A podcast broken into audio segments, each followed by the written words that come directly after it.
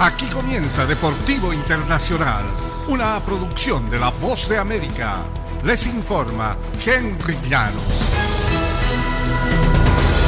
En el tenis internacional, con la canción What a Feeling retumbando en los parlantes del Devonshire Park, Serena Williams ingresó en la cancha central del torneo Eastbourne y recibió una ovación de pie para su primer partido competitivo de tenis en casi un año.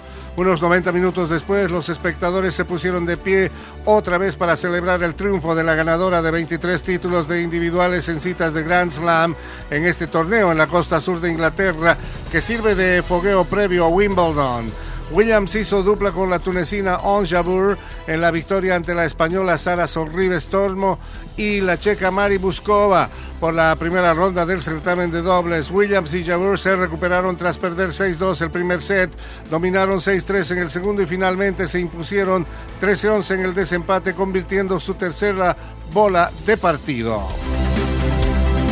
En el fútbol americano de la NFL, Rob Gronkowski no acompañará a Tom Brady para una tercera temporada con los Buccaneers. El tight end, cuatro veces seleccionado para el equipo ideal de la NFL, anunció su retiro por segunda vez en tres años ayer martes en un mensaje en Instagram. Gronkowski dijo eh, que sus compañeros entrenadores fueron importantes durante su carrera y dijo que regresará a descansar. Gronkowski Ganó tres campeonatos del Super Bowl con Brady, tres en Nueva Inglaterra. Quiero agradecerle a toda la excelente organización de los Buccaneers por una increíble experiencia dándome la confianza para volver a jugar y ayudarles a ganar un campeonato, escribió Gronkowski en Instagram.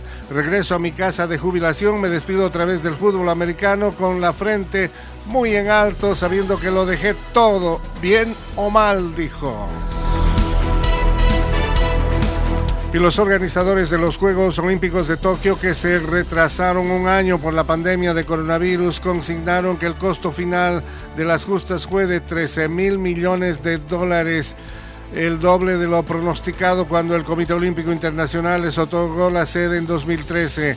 Reunidos ante la disolución del organismo el martes a fin de mes, los funcionarios olímpicos de Tokio dieron el detalle de las cifras finales. Sin embargo, el monto definitivo dado a conocer por los organizadores quedó por debajo de los 15.400 eh, millones de dólares que pronosticaron cuando las justas culminaron hace casi 11 meses atrás.